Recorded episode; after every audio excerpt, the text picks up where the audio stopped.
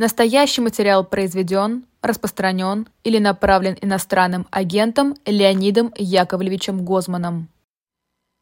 Всем здравствуйте! Вы смотрите YouTube канал «Живой гвоздь». Это программа «В человеческом измерении. Неделя с Леонидом Гозманом». Меня зовут Ирина Буглаян, и со мной, разумеется, Леонид Гозман. Леонид, здравствуйте. Здрасте. Призываю вас ставить лайки, писать э, комментарии после трансляции. Во время эфира тоже можете, кстати, писать, но это в чате.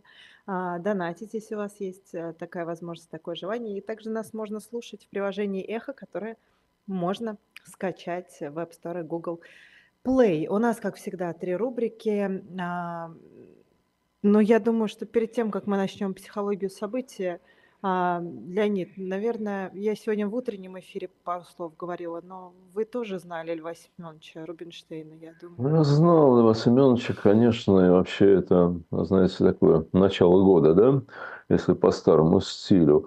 А, вы знаете, я, я его плохо знал. А, мы встречались только на, я уже не могу вспомнить, были ли еще случаи, кроме того, что на мы встречались на всех акциях. Да, да, да. На всех акциях мы встречались. Вот. И вот как-то было, вот приходишь там куда-то, да, а Лева где? А, вот Лева, ну все, привет, поздоровались, хорошо. Вот. Э, как-то вот у нас вот этим почему-то ограничилось общение, но у меня много людей, которые знали его хорошо, и говорят, что вот мне сегодня сказали, что вот когда какое-нибудь мероприятие там проходит, не знаю, там семинар, конференция, там, что-то такое, да, приходит Лева. Эта атмосфера меняется.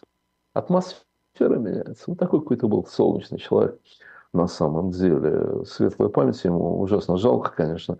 И хотя, конечно, это с самой аварии было понятно, это травмы были несовместимы с жизнью, это очевидно было, но все равно. Тем не менее, светлая, светлая память. Вот. Надо сказать, что Новый год вообще этот по старому стилю отмечается как-то так лишен сана отец Алексей Уминский. Вот, общем, надо понимать, что такое лишение сана, как это происходит. Церковный суд, что такое церковный суд? Это не суд, это совсем не суд. Там нет состязательности, там нет ничего. Э, этих людей назначает э, Кирилл, э, судей. Вот, председателем суда является настоятель храма, который находится во дворе ФСБ. Знаете, такой храм при гестапо. Вот он, э, да, он его настоятель. А, поэтому здесь все это как-то понятно. Вот, вы знаете, я убежден, что э, уверен, нет сомнения, что отец Алексей эм, э, вот это все переживет достойно, что он продолжит свое служение. Но, вы знаете, вот тут одна дама написала, как хорошо, что его отправили, потому что РПЦ плохая – вот, и так будет всем лучше. А, вы знаете, вот отец Алексей не хотел, чтобы его лишили прихода, и чтобы его лишили сана. Он не хотел. Вы знаете, когда люди поздравляют друг друга, например, со статусом иноагента, то это в шутку делается. И потом это имеют право делать люди, которые, так сказать, имеют право, которые сами иноагенты. Они имеют право говорить, ну, пожалуйста, в клуб там, все, теперь это один из нас там. Ну, все это очень весело, конечно, да.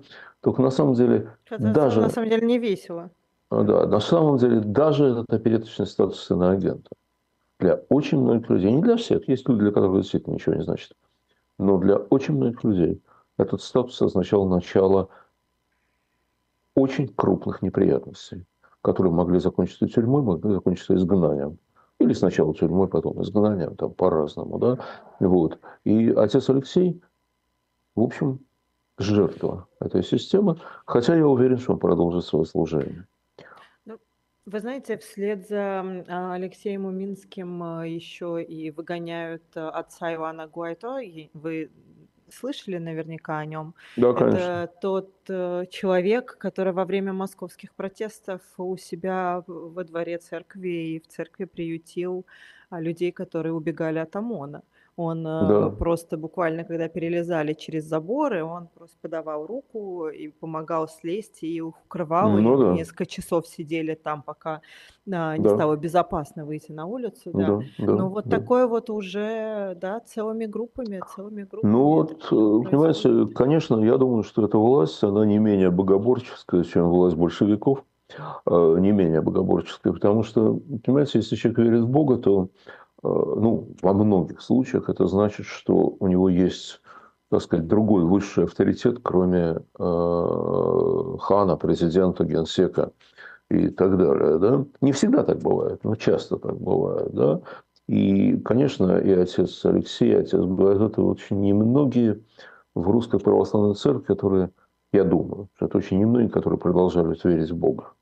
Я думаю, в основном там люди, не верящие ни в Бога, ни в черта вообще ни в кого. Ну, конечно, есть отдельные люди, и в том числе в московском патриархате, в общем, ну да, конечно, есть. Всегда есть что-то живое. Но надо сказать, что Кирилл и все его присные, они с этим живым стараются бороться. Они к вере, как конечно, могут. к вере мало отношения имеют. Это да. Это да. Вот, Даже кстати, нам с сказать... вами, которые не очень, точнее, как совсем не религиозные люди, это очевидно. Конечно. Конечно. Вот, э, э, вот так. Ну, конечно, господи. Э, надо понимать, что то, что происходит в Русской Православной Церкви, касается вовсе не только ее прихожан в силу ее статуса, богатства и прочего. Это касается всех граждан России. Ну, вот у меня сейчас статья вышла про, вчера про отца Алексея и про всю эту ситуацию. Значит, мне какие-то уроды пишут о, а, мол, а в синагоге уже разобрался там, и так далее. Все-таки в 21 веке не понимать, что э, вера, конфессия и этническая принадлежность – это немножко разные вещи. Немного разные вещи, да. да. Мягко ну, говоря, что? немного разные вещи. Ну, дикари, ну, дикари, ну, что поделать, дикари. Вот, но э, еще одна, э, чем отмечен как первый день Нового года по старому стилю, это э, сегодня 100 дней пребывания в плену 136 израильтян да, у э, Хамаса. Причем мы не знаем, никто не знает, сколько из них живы, а сколько это просто тела, которые э, Израиль хочет получить назад, естественно. Среди заложников есть мальчик, которому несколько дней назад исполнился годик. Вот, он четверть своей жизни провел в плену. Вот, а, и вот 100 дней, как эти негодяи, захватили, украли людей. И 100 дней, как мир с ними разговаривает о чем-то. Вот о чем-то разговаривает. Вы знаете, я не понимаю, почему какой-то, когда какой-то человек из Хамаса приезжает в какую-то якобы цивилизованную страну, почему не арестовывают? Прям на месте, да? И говорят, вот будешь в яме сидеть, пока тех не отдадут. Ну, это Почему вам надо к Катару обратиться с таким вопросом. Чего к Катару? Ну, к Катару, ладно, Катар их спонсор. Они же ездят, они приезжают, они сюда приезжали, они, ну, в смысле, в Россию, да, они с ними какие-то переговоры ведут, там, еще чего-то такое. Вот. Вообще с ними как с людьми разговаривают. Почему, почему с ними разговаривают как с людьми? Они не люди. Они не люди. Вот. Вот так. Это ну, в России такой... как раз неудивительно, что с ними разговаривают. В России нет, в России совершенно неудивительно. Это мы с вами поговорим еще насчет, да. насчет России. Ну, вот. вы знаете, ну, еще что? произошло. Сергея Удальцова арестовали. Да, это мы сейчас поговорим вот в первой части «Психология да. события». Да. Событием, собственно говоря, событием для нас является, ну, мы выбрали как событие, а, заявление э, Сергея Нарышкина, главы службы внешней разведки, кто не знает, они не просто клоун, да, глава службы внешней разведки Российской Федерации. Это, ну, это вроде как ЦРУ, да, вот такие, ну, такой да. же человек, да. да вот. Он сказал, что американцы готовят пятую колонну из тех, кто ну, часть пятой колонны уже сбежали на Запад, а да. Э, из вот еще, которые не все сбежали, значит, американцы готовят пятую колонну из тех, кто э, Участников программы каких... студенческого обмена, да. Да, ну, в общем, из тех, кто как-то там учился или э, проходил какую-то стажировку в Америке. Вот. Это гениальное заявление. Знаете, это просто гениальное заявление.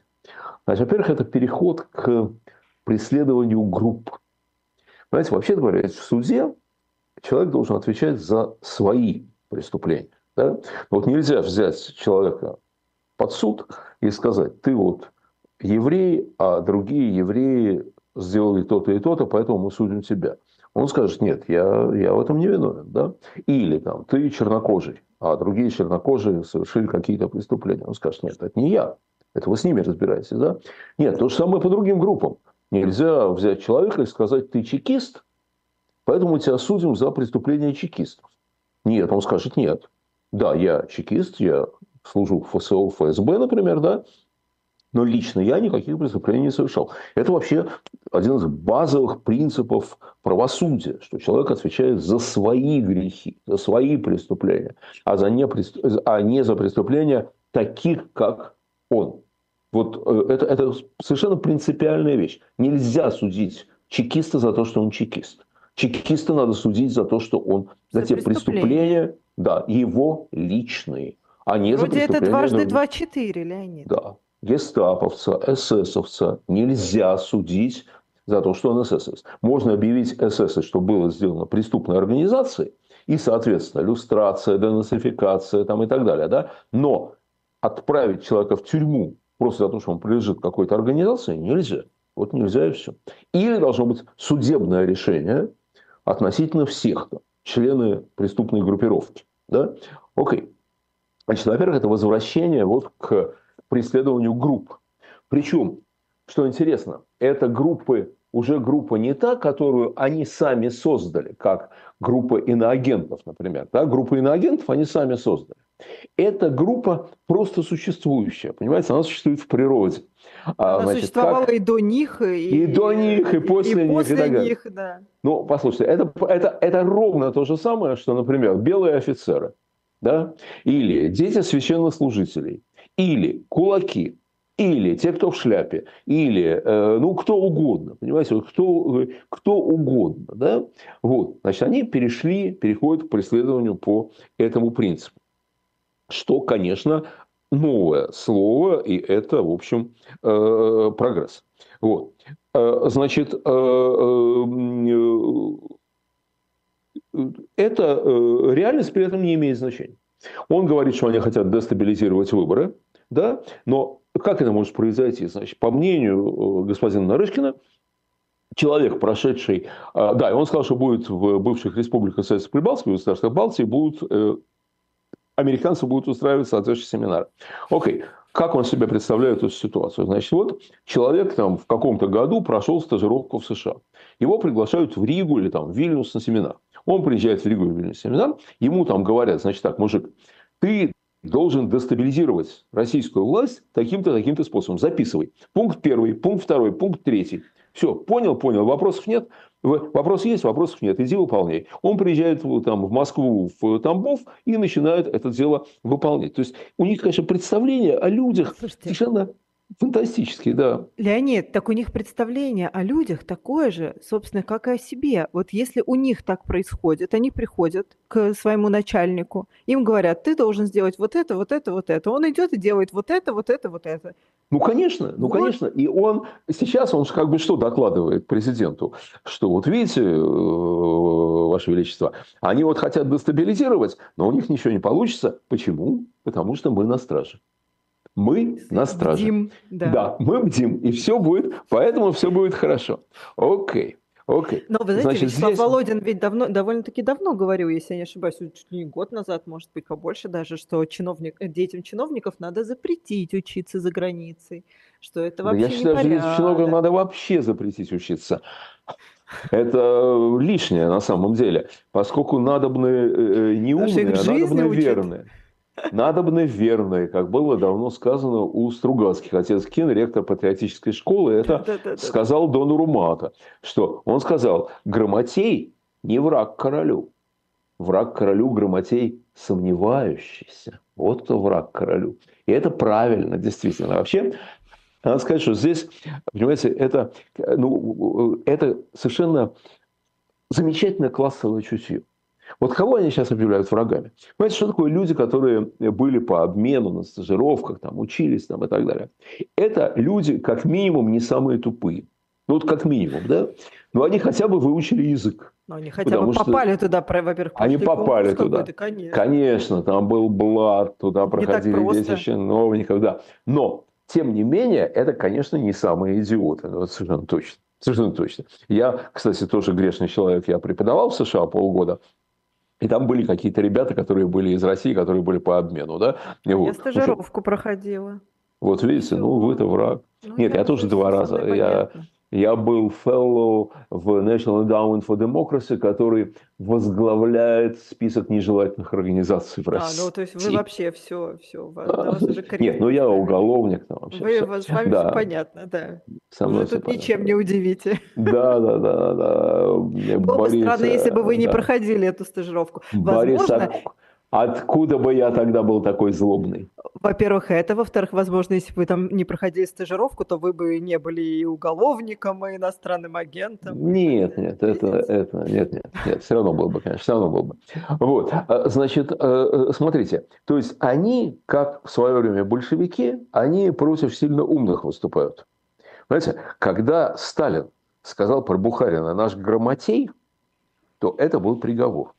И умные люди, опытные люди понимали, что это приговор, что Бухарин не жилец. Понимаете, грамотей, знаешь много, грамоте обучен, языки знаешь. Вы знаете, что по каким-то древним там вещам русская православная церковь э, э, объявляла э, толмачество, то есть знание языком, перевод, грехом грехом. Вот не надо себе языки знать чужие. Зачем? Ну и не случайно Знаете, уже... В Беларуси, это... в Беларуси белорусский язык запретили тут уже.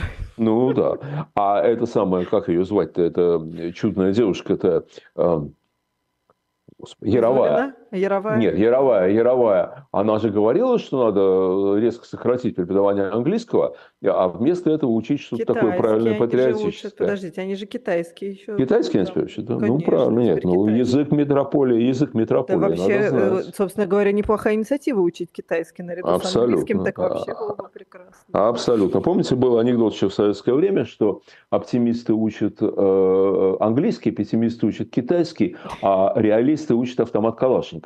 Вот э, ровно все, вот ровно все как, как, как было. Да? Так вот, понимаете, они против грамоты вообще. Вот. Причем здесь ужасно интересная вещь. Здесь ужасно интересная вещь. Конечно, это интеллектуальная дефицитарность в таком, их интеллектуальная дефицитарность в таком решении. Но не только. Это, конечно, политическая задача. Это политическая задача. Посмотрите, что получается. Значит, они нашли, или им кажется, что нашли, кажется, что нашли, э, э, группу, которых все не любят. Которую все не любят. Знаете, по заграницам сукин сын ездил, понимаете, там, значит, жировал, там американцам продался и так далее. Я думаю, это не сработает. Я думаю, это не сработает. Но, в общем, они люди вообще не очень умные в основном сейчас. И, кстати, не стоит этому удивляться. Не стоит удивляться, что глава службы внешней разведки несет такую ахинею. Потому что, например, я сам слышал выступление генерала службы внешней разведки, который или ФСО, я могу ошибаться. Ну, кто-то из них же, да, а, а, из их корпорации, который рассказывал, что внутри земного шара есть другой земной шар. На поверхности этого другого земного шара внутреннего тоже живут люди. Значит, там у них какая-то своя жизнь, своя цивилизация. Вот вы смеетесь, а он знает. И между этими двумя шарами, между поверхностью нашего шара и поверхностью того Бактерии шара... Бактерии образовались или что? Нет, нет, там есть ход специальный. Э, э, коридор какой-то, ну там туннель, я не знаю, шахта лифта. Вот. И это в Антарктиде, и это контролируется российской разведкой. Вот. Понимаете, это, это, это похоже, вы знаете, это похоже на э, последнее время Патрушев несет какой-то безумный бред. Вот, ну, э, понимаете, так что, так что, ну что, не, нечему, нечему совершенно удивляться, да? Нечему удивляться. С другой стороны, вот. Леонид, так может быть, они с ними бороться начнут. Пусть они лучше бы с ними боролись, в которые по, по ту сторону в мембране или где там находятся. Ну, конечно, лучше. А, значит, теперь смотрите, значит, смотрите, что это означает? Означает? Во-первых, это, это объявление всех прошедших стажировку врагами. Это ужасно интересная штука. Дело в том, что в семьях всех наших чиновников, всех, есть масса людей, которые были на всяческих стажировках. Но они же своим детям не враги, они их отправляли учиться в Америку. Там, ну, не в Америку, так в Британию, там, еще куда-то. Ну, нормальное дело-то, да? И это очень хорошо. Я думаю, что вот это как раз очень разумный их акт. Во-первых, все должны бояться. Понимаете? Это означает, что каждому чиновнику, вот чем-то он не туда, да, опа, а у тебя дочка-то, между прочим, агент американский.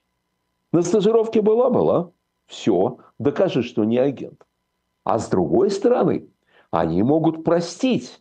Понимаете, Геринг говорил, так что... она, наоборот, приедет и расскажет, как там все устроено, да. как там все ужасно. Нет, понимаете, вот, вот Геринг, Геринг говорил, кто в моем ведомстве еврея, кто нет, решаю я. Это сказал Геринг. Понимаете? То есть, допустим, Маргарита Симонян, она хорошая, она правильная. А кто-нибудь другой... Э, она там отучилась, Маша, что там да, все плохо. Да. А Маша Никифорова какая-нибудь, она неправильная. Вот, вот вам и все. Да? То есть получается полный произвол. Но вообще они, конечно, продвигаются по пути того, кто у них враги, а кто э, нет. И на самом деле сегодня уже враги, враги это, по-моему, все те, кто думают. Как-то думают. И вот вы упоминали арест э, Сергея Удальцова. Да? Да. Гиркин, Гиркин сидит. Да? Казалось бы, Гиркин – войну развязывал, людей убивал, да, Боинг сбил. То есть, ну, вообще, у человека заслуги, на самом деле, перед Отечеством, да, а его посадили. Удальцов тоже посадили. Почему? Потому что, понимаете, недостаточно думать так же, как думают они. Надо вообще не думать.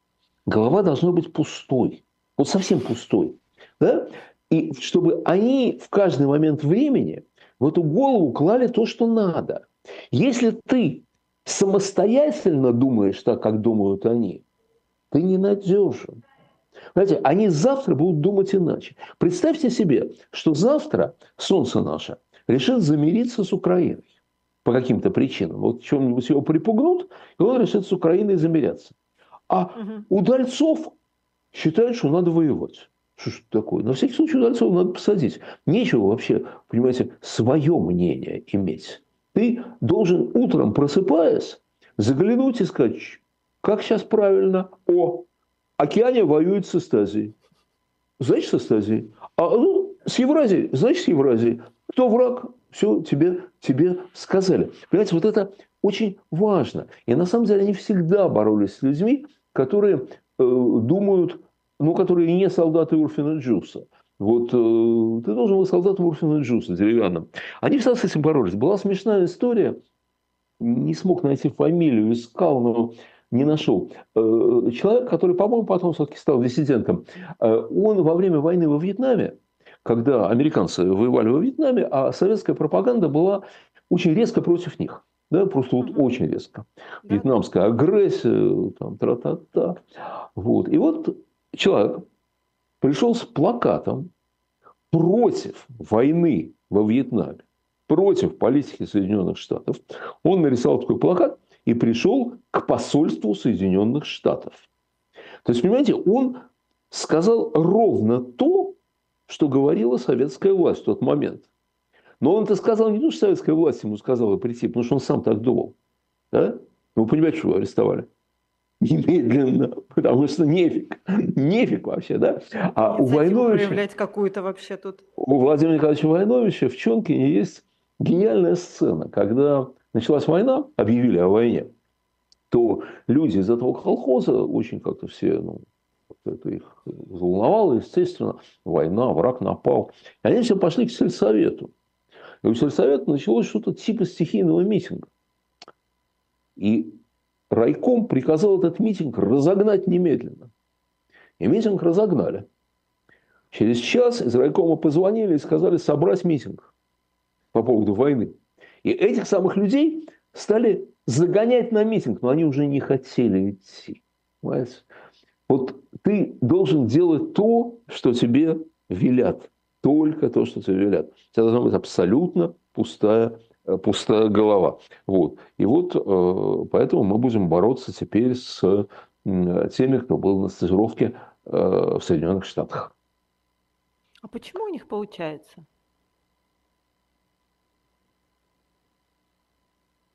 Нифига себе вопрос. Откуда я знаю? А, значит, нет, нет. На самом деле, на самом деле нет. Ну, какие-то вещи понятны. Да, какие-то вещи понятны.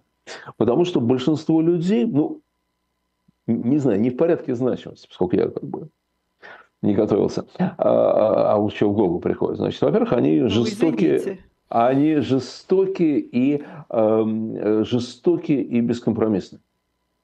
Они не останавливаются ни перед кем, ни перед чем.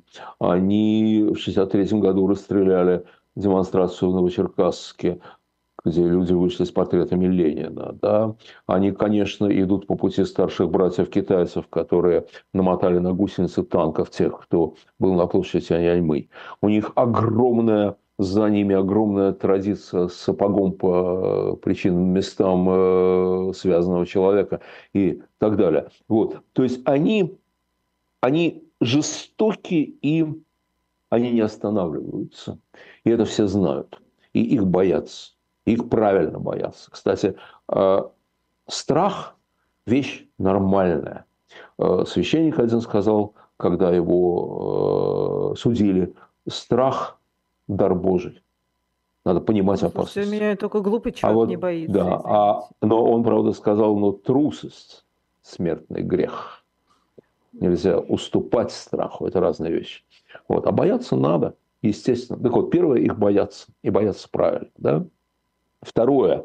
Большинству людей удается жить как бы дистантно от них. Знаете, вот они что-то там исполняют, говорят что-то там, какую-нибудь там программы проводят, сегодня там какой-нибудь дальневосточный гектар, национальные проекты, там еще что-то, а раньше это была какая-нибудь там химизация сельского хозяйства или еще какая-нибудь глупость очередная, да, вот, и Людей это вообще не затрагивает. Понимаете, вот люди научились жить так, что они там что-то такое говорят. Я в крайнем случае голосую, да, я за, там, я против израильской военщины, я за освобождение народов Африки, вот, а больше меня как бы ничего не касается. Да? Вот, это вторая причина. Третья причина. Они тем, кто их поддерживают, дают определенную плату. Причем, ну, платят там деньгами или чем-то они очень немногим, естественно, людям. Но многим они платят самооценкой, комфортной картиной мира там, и так далее. Все дерьмо, а ты вот в белом там, ну и так далее. Вот это, это они научились делать довольно здорово. Ну, вы знаете, я просто... Сейчас мы закончим, уже перейдем к следующей рубрике, просто поскольку вы об этом, ну, так широко начали говорить. Я не знаю, видели вы или нет, вот это последнее высказывание буквально Владимира Путина были а, опять про яйца, и он сказал, что все скупили, потому что люди у нас богатеют. Потому что люди становятся богаче. Но люди-то да. в свой кошелек смотрят, Леонид. И как-то они там не видят, что ли, как, э, что, что у них там э, дырка больше становится? Вы знаете, вот это он говорит сам для себя, я думаю, исключительно. Вот просто исключительно сам для себя. Это вот то, что проходит как, ну, ну чудит барин. Ну, чудит барин. Ну, ладно, ну, ну сказал. Ну, кто вообще обращает внимание на его слова? Нет. Ну, кого волнуют его слова? Да? Вот. Они все время что-то говорят. Я обращаю внимание, эти слова до войны довели, Леонид. Ну, до войны довели не эти слова, до войны довело их безумие. Слова потом. Хотя, конечно, слова были важны, но не эти слова довели до войны, не эти. А слова о том, что э, э, нас все ненавидят, а мы в глухой обороне. Слова о том, что у нас хотят насадить э, гомосексуалов, а мы вот ни за что не дадимся вот, никогда. Вот, э, только что губернатор Беглов сегодня, по-моему, сегодня мудрый человек, просто потрясающий, э, сказал, навещал раненых и сказал, что, оказывается, в украинских школах нашли туалеты для третьего пола. Вот. Но, правда, их никто там не находил, но поэтому наши парни понимают, за что они воюют. То есть, губернатор Беглов сказал, что все эти безумные жертвы для того, чтобы в украинских школах не было туалетов для третьего пола, мужик, а тебе не все равно. Вот ты убил, ты принимаешь участие, Беглов уж точно военный преступник, да? Ты принимаешь участие в массовом убийстве украинцев, русских, всех. Ты принимаешь участие в разрушении городов. Ты принимаешь участие в подготовке Третьей мировой войны. Для того, чтобы люди в своей стране не могли поставить туалет для третьего пола, да? а может быть это не твое собачье дело, да? Ну, ты придумал это, понятно, нет там туалетов для третьего пола в Украине, это в других странах есть. Да? Вот эти слова довели, понимаете, что они хотят нас всех сделать гомосексуалами. Вот это довело до войны, а не то, что люди стали жрать в три горла, потому что они стали богатыми. Кстати говоря, что это значит? Он говорит, люди раньше голодные были. Да? Значит так, люди раньше были голодные просто, потому что нельзя съесть... Яйца не могли себе позволить. Э, да, яйца лишние, ты, ты, ты, ты, ты, ты не съешь, ты не съешь, если ты не голоден. Вот. Да. Ну вот да. так. Ну, вот давайте такие. переходите к борьбе со злом. Да, борьба со злом. Я хочу напомнить вам, дорогие друзья, что у Ольги Смирновой, э, архитектора из Петербурга, о которой мы несколько раз здесь рассказывали. Она получила 6,5 лет колонии, ей 54-55 лет. Она востребованный хороший архитектор. Она выходила с антивоенными плакатами. Ей дали 6,5 лет. В заключении за решеткой она уже с 22 мая 22 года, если не ошибаюсь, скоро два года будет.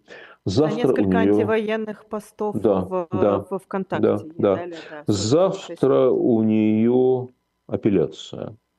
Вот. Раньше апелляция откладывалась по каким-то процедурным причинам. Я, честно говоря, не верю какой-то результат, хотя черт его знает. А вдруг, а вдруг.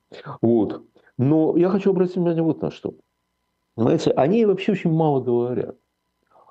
И вот мне кажется, знаете почему? Потому что она говорит вещи, которые не характерны для большей части оппозиции. Она не верит ни в какую добрую Россию, которая ждет освобождения. Вот не верит она в это. Она писала это в одном из недавних писем из э, э, тюрьмы.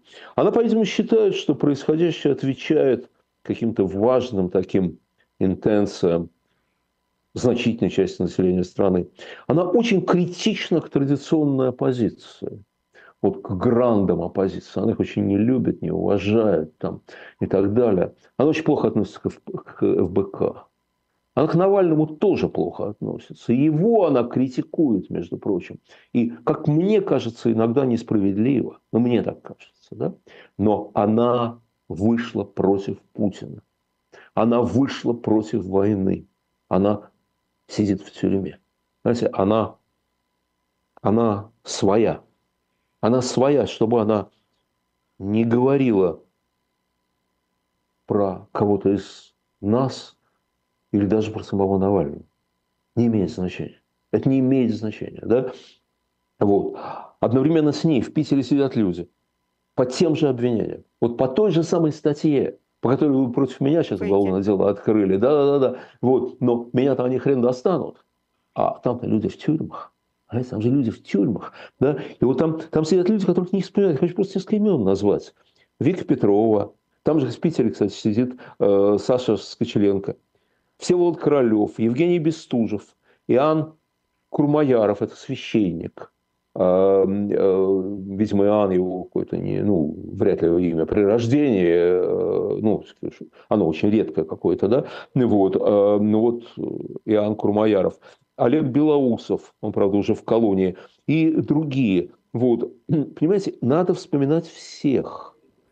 Сейчас уже порядка полутора тысяч политзаключенных в России – ну вот вместе с теми, которые там потерялись, там э, не могут найти там и так далее, и так далее, да, вот, говорят все время про, в общем, очень небольшой набор людей, вот, а надо говорить обо всех, обязательно, понимаете, они все, наши, они все за нас там сидят, да, вот, вот, э, понимаете, ну, не случилось бы не случилось бы какого-то странной какой-то истории, что меня там на несколько часов выпустили, да? я смог уехать, я бы там сейчас сидел. Кто-то из них сидит вместо меня. Ну, просто потому что им же надо заполнить э, какое-то количество людей, да? Значит, кто-то сидит вместо меня сейчас. Кто-то из них. Я не знаю, кто. Да? Вот. Поэтому это, это, это помнить надо всегда, да? Помнить о них, э, там, я не знаю, кто верующий, молитесь, кто нет, просто там, просто помните, да? Вот. И, знаете, вот очень важная вещь вот какая. Мы все разные. Мы все, кто против Путина, и кто в изгнании, и кто в России, и кто в тюрьме. Мы все очень разные, понимаете? И мы не обязаны нравиться друг другу на самом деле, да? Но все-таки главное, главное, что ты против этого варварского режима, да? Особенно вот для меня важно, если ты был против, ты начал, так сказать, быть против еще там, когда это был риск. Вот знаете, вот когда человек уехал по каким-то там с другим своим обстоятельствам много лет назад, вот, а здесь адаптировался, потом присоединился к антипутинскому движению, это тоже хорошо. Но у меня это не вызывает такого чувства восхищения и благодарности, как те, кто рисковали собой там, э, там, в России. Вот. И, понимаете, вот мы должны друг другу проявлять друг с другом солидарность. Да, конечно, есть засланные казачки. Ну, наверняка есть. Но неужели все это ведомство не упусти, упустило такую возможность кого-то сделать иностранным агентом, открыть уголовку, позволить уехать, чтобы он здесь там что-то там за границей что-то сделал, или пытался как-то развалить движение внутри России. Наверняка такие есть. Такие всегда есть. И всегда и везде есть. Это как бы не важно. Лучше относиться к человеку как к своему. Вот. И вы знаете, вот, э, к сожалению, довольно редкие примеры, когда люди в новой ситуации, в России или здесь, э, за рубежом, неважно, забывают о старой вражде. Есть примеры, но редко. Надо стараться. Я, я вот стараюсь, честно стараюсь я должен сказать, у меня не всегда получается. У меня не всегда получается. Но, по крайней мере, стараться надо. Важно то, что мы против. И вы знаете, я хочу даже пример один привести. Человека, который против Путина, который у всех у нас, ну, у большинства из нас, ну, по крайней мере, точно у вас и у меня, вызывает крайнюю неприязнь. Это человек по фамилии, ну, правда, послушайте, это человек по фамилии Владимир э, Шипицын. Это вот тот толстый мужик, завернутый в украинский флаг, который облил э, Виктора Шендеровича кетчупом. Да, конечно. С моей точки зрения, полный дурак. Конечно. Смотрите, полный дурак. Но умный с моей... так не поступит, да. разумеется. С моей точки зрения, если бы Литва, я не знаю, чем там закончилось, но вообще-то говоря, если бы литовская власть, эм, э, Литовская республика э, его там на некоторое время посадила за это, я бы очень это приветствовал. Ну, потому что какого черт, что ты себе позволяешь, сукин сын, да? Вот, но, но, я хочу вам сказать, Ир, он реальный политэмигрант. Он бежал через границу. Он бежал через границу. Он получил политическое убежище в Литве. Вот понимаете, среди нас есть и такие. Но это все равно среди нас. Понимаете? Вот да, он мне, как вы понимаете, предельно неприятен, вот, предельно неприятен. Но он в каком-то смысле он один из нас. Понимаете? Несмотря на свою глупость, несмотря на свою злобу там, и так далее. Да? Вот. И я хочу рассказать еще про одного человека, который меня восхищает просто. Да? Просто восхищает. Хотя я мало про нее знаю. Мы все про нее мало знаем. Это Анна Вячеславовна Александрова. 45 лет, в разводе 10 лет сыну, живет в Пушкине, это под Санкт-Петербургом, недалеко, один из городов-спутников. Вот. Очень симпатичная, судя по фотографиям, женщина. Она ветеринар по образованию. Что-то у нее с ветеринарством не сложилось, она резко переквалифицировалась, стала парикмахером. И э, ездит по аллюзиям, и, значит, э, ну, оказывает такой, такие услуги, такой сервис. Да? Анна когда началась война, стала писать антивоенные посты под разными именами, под разными никами. Наверное, думала, что ее не найдут. Я не знаю. Она писала посты с осуждением войны. Она писала посты с объяснением, как уклоняться от мобилизации. Я не знаю, сколько квалифицированы были эти объяснения, откуда она брала знания. Но вот она это писала. И знаете, что удивительно? Аня Александрова не связана ни с какой политической тусовкой. Она одна. Она сама это сделала. И сейчас, когда они ее в ноябре они ее арестовали, у нее нет даже правозащитного адвоката. У нее адвокат по назначению. И правозащитники не могут с ней связаться. Понимаете? Она, видимо, это адвокат по назначению как-то напугала хорошо. Вот. А адвокат по назначению часто с другой стороны выступают, да?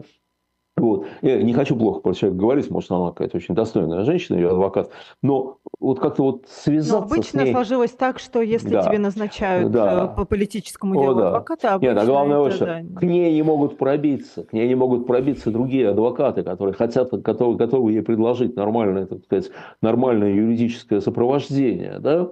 Вот. Так вот, ни, ни, никто не знает, где ее сын. Что с сыном неизвестно. Понимаете, вообще ничего про нее не известно. Вот вы себе представьте, и она одна, она никого из этой среды не знает. Понимаете, вот когда мы с вами выходили на антивоенные какие-то э, мероприятия. У нас были толпы знакомых нам людей. И даже если мы не созванивались предварительно, да, там, с мы тем знали, же Левой Рубинштейном, да, я приходил, я знал, что я там увижу вас, Леву, этого, этого, этого. Вот. Я там буду не один, а номерую смерть красна. Аня не знает никого. И ее никто не знает. Это вот просто по зову сердца. Вот это реально по зову сердца. У, э, есть такой роман «Каждый умирает в одиночку». Э, Ганс, Ганс, по-моему, Ганс Фаллада. Он написал роман о том, как... Это реальный случай был как у супружеской пары в Германии во время войны э, убили сына, и у них это был толчок, они поняли, что убивают людей, что это нельзя, они стали писать антивоенные открытки и бросать их в разные почтовые ящики. Их довольно долго не могли поймать. Потом их поймали и казнили, разумеется. Они ни с кем не были связаны. Но, понимаете, они были хотя бы вдвоем хотя бы вдвоем. И у них был толчок, гибель сына. Аня одна. Вот это просто ее совесть. Вы знаете, вот ее подвиг меня восхищает просто фантастически. Вот. Запомните имя, по крайней мере. Анна Александрова. 45 лет. А ее уже Парикмахер. Судили? Нет еще. Она в СИЗО. Э, предъявлено вот это же обвинение, фейки. Угу. Вот. Предъявлены фейки. Грозит 10 лет. 10 лет. Вот. Ну, по крайней мере, помните о ней. Вот так. Помните и следить. Вы знаете, я вот да. вы сказали, а я впервые об этой истории услышала. В том-то и дело. А я Это вчера... При том, что еще я, которая следит за новостями. Да, а мне день. вчера рассказал э, мой товарищ, который э, в Питере живет и э, ходит, конечно, по краю абсолютно, э, но пока не уезжает. Э, вот. Да, ну на сайте, если вам любопытно, если вам хочется подробнее узнать об этих людях, смелых и абсолютно, как вы сказали, которые совершают подвиг. А, на сайте медиазоны, во-первых, все время обновляется количество, а, и ОВД-инфо тоже, количество, ну, цифры меняются, количество политзаключенных а, ежедневно там фактически все это растет. И все эти кейсы вы можете там со стопроцентной уверенностью могу сказать, вы там можете их найти. Да, Вот, про Аню рассказала медиазону. Про Да, Аню ну вот. появилась вначале на медиазоне. Медиазона и ОВД-инфо, это, собственно, Дай бог, таких. что, дай бог, что теперь она не потеряется. Да, да. А, ну, вот. теперь она точно не потеряется, мы как минимум будем Дай бог. об дай этом бог. следить. И Кстати, одну вещь еще говорить. хочу сказать. Если вот кто-то из... э, Большинство арестованных держится великолепно и посылают их всех подальше там и так далее, да? Есть люди, которые признают вину в расчете на э, снижение срока. Вот этот вот, эм, как его звать, Тайан, э, Курмаяров, он как раз признал вину э, и, наверное, получит меньше, чем мог бы получить. Я не знаю, как себя будет вести Аня. Я хочу всех призвать не вставать в позу судьи. А вот он раскаялся, он признался, он еще чего-то или она. Ребята, будете в этой ситуации? Вот уведите себя так, как с вашей точки зрения правильно. А их не судите. Вот не надо их судить. Они уже очень много сделали тем, что вышли с этим протестом. Вот. Дай Бог им сил всем. И тем, кого не сломали, но и тем, кого сломают тоже, на самом деле. Да. Ам, Мы к третьей рубрике переходим. У нас Ну да. остается 9 минут до а, конца эфира. И, знаете, боевые действия, они ведь, э, оказывается, не только в Украине идут и в Израиле, да, но и в море еще происходит Ну да. что-то, а, что, наверное, было бы в заголовках всех новостей, не будет других событий, хотя оно и есть, да, про йеменских хуситов вы уже слышите, которые, а, которые э, день буквально, и военные эксперты Ну да. все в один голос говорят, что с Йеменом никто не хочет связываться, никто даже туда суваться не хочет внутрь, но на защиту встает, э, разумеется, кто? Э, Российская Федерация. Конечно. Даже Самые главные Китай, защитники. даже Китай не осудил. Китай выразил озабоченность. А осудили Хамас, Хезбалла из государств, ну, Иран, понятное дело, Турция и Россия. Россия даже стала созывать Совет Безопасности. Как, где, какой бандит, понимаете, как, где, какая сволочь. Сразу надо его Так, защитить. Да, обязательно. Правда, тут вы, выяснилась такая мелкая деталь. Они не атакуют, ну, э, я не знаю, знают ли слушатели, что они стали атаковать в Красном море корабли, которые как-то, по их мнению, связаны с Израилем. Тем самым они парализуют судоходство в Красном море, наносят огромный экономический ущерб очень многим странам, да, огромный совершенно, да, Э, и, но выяснилось, что они не атакуют российские корабли. То есть они повышают конкурентоспособность России в этой сфере. Так что, может быть, здесь есть вполне себе такое материалистическое обоснование. Да? Вот. Но, э, конечно, не только, так сказать, э, не только. Они сейчас один корабль атаковали по ошибке. И именно поэтому стало понятно, что они обычно не атакуют российские, российские корабли. Вот, значит, э, но, знаете, вообще вот эта помощь России любым бандитам, она очень традиционна. Вот в свое время, э, еще, э, когда же это было, в конце 20 века, даже не самый конец, там, 80-е, 80-е, 80-е годы, э, значит, э, обнаружил удивительную вещь. Вот в разных странах были террористические группировки. Они были разные. Религиозные, светские, левые, правые, какие хочешь, да? Вот. Э, Такой был в конце, вот, ну, где-то 70-е годы, это расцвет терроризма в Европе, там везде там и эти баскские террористы, и ирландские террористы, в общем, дикое количество какой-то всякой, всякой публики такой, да, А, Германия, Италия. Окей. И выяснилось вот что. Они помогали друг другу. Понимаете, там террорист итальянский мог э, там оказаться в Ирландии, ирландские террористы лечили его, помогали ему, прятали его и так далее. То есть была такая солидарность этого террористического интернационала. То есть они чувствовали близость, духовную близость, именно духовную близость друг с другом. Да? И я думаю, что вот сейчас тоже всякие там, э, э, я говорил вам здесь как-то, что на каком-то митинге в поддержку э, бойчества народа Палестина были рядом портреты Путина и Ким Чен Ына. Да? Вот они, они чувствуют, они чувствуют родство. А помните, да? помните ПМФ, ну, Петербургский международный экономический форум, на который приехали, собственно, представители Талибана, и кто-то да, из наших да. чиновников говорили, какие приятные молодые люди, как приятно с ними иметь дело. Ну, э, товарищ Лавров сказал, что они вменяемые мужики. Да, да, да. Э, вот. Это, это сказал Лавров, министр иностранных дел. Вот. Но мы им помогаем не только в Совете Безопасности. Вообще этому узлу мы помогаем.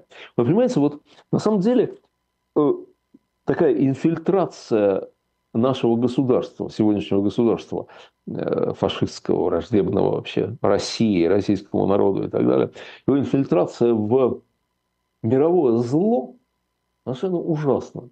Я вот пару дней назад прочел, что оказывается вот это подземный город Хамаса, подземный у газа, то, что называется метро газа, но это далеко не только метро, разумеется. Значит, должен был, кто-то, должен был кто-то проектировать. Проектировали в Новосибирске. В Новосибирске. И вот у меня вопрос к этим новосибирским инженерам. Ребята, а вас ничего не ёкает вообще как-то? Ну, что вы сделали? Не, я понимаю, ваша работа, зарплата, карьера. Не, все понятно, да? Вот. Но вы же соучастники убийств. Вы, вы, на вас кровь, ребят. На вас кровь. Это вы сделали. Вот.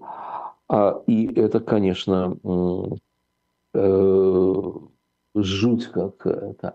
Это всегда так было. Вы знаете, один мой дальний родственник был каким-то там то ли главным инженером, то ли главным бухгалтером, в общем, кем-то таким, ну, среди начальства завода много лет назад, который делал ракеты для Ирана. Тогда еще, это сейчас мы закупаем ракеты у кого угодно, да, и нас все обогнали. А когда-то Советский Союз был в этом смысле передовым, вот они там все это разрабатывали для Ирана. И мы с ним разговаривали. Я говорю, слушай, а ты что, ничего, ты аяталам, оружие даешь, да? А между прочим, ты еврей, они против Израиля. Вот как-то вот, как, ну, говорит, ну что, я же не, я же не стреляю ни в кого, я что, я просто работаю там. И так далее. Вот. Но есть еще одно а обстоятельство. Почему? Да, ну давайте угу. тогда я не буду вас спрашивать, у нас три минуты остается. Да. Есть еще одно обстоятельство. Понимаете, кто такие эти хуситы, которых так все боятся, действительно, да? Которые боятся вмешиваться, потому что говорят, ну угу. что, ты одного убьешь, придет следующий, там, да, да. горизонтальная структура и так далее. Примерно то же самое, что Палестине. Что с ними делать? Понимаете, надо признать, и мир должен признать, что есть люди в мире, которые не хотят жить по-человечески. Ну, не хотят. Знаете, мы же исходили из того, что после войны, после той Второй мировой, исходили из того, что все хотят жить как люди, все хотят жить по-человечески. Поэтому надо просто всем дать условия. Демократию, накормить, обучить, помочь поставить медицину. И все будет, люди будут жить по-человечески. Действительно, большинство людей при этом живет по-человечески. Но есть люди, есть целые регионы, которые не хотят жить. Но вот не хотят и все. И вот, понимаете, вот что делать с этими хуситами? Можно конечно, отдать им Красное море. Ну, вот просто уйти и все искать, да ладно, ребят, хрен с вами. Вот. И найти какие-то другие экономические пути, там, ну, как бы деньгами заплатить за все вот это. Деньгами, да, денежными потерями. Но ведь они же пойдут дальше. Они же пойдут дальше, но это же очевидно. Они усиливаются, совершенно. более того. Значит, значит, надо с ними воевать. А это тяжелая война. Это тяжелая война. Они очень хорошо вооружены. Вот. Можно, конечно, разбираться, и кто-то и нужно разбираться, да, кто они такие, откуда они взялись, почему они так думают, нужны специалисты и так далее. Но это все на потом. А пока есть некий факт. они несовместимы с мировой цивилизацией. И они атакуют мировую цивилизацию. И нет у мировой цивилизации другого выбора, кроме, страшно сказать, войны. Вот мне кажется, что как это не ужасно, как это не ужасно после нескольких десятилетий мира. Человечество должно осознать уровень угрозы от этой шпаны. Их много, они разные. И Путин, и Ким Чен Ын, и иранские айтолы, и какие-то вообще отморозки там, Хамас, Хизбаллах, Хуситы. Вот осознать уровень угрозы и осознать неизбежность войны. На нас напали. На мировую цивилизацию напали варвары. Вот когда Гитлер напал на Советский Союз, надо было защищаться. Не было другого пути. Надо было защищаться. И сейчас. Я думаю, что сейчас нет другого пути. Надо защищаться. Мне кажется, что если человечество поймет императивность этого, тогда есть шансы победить.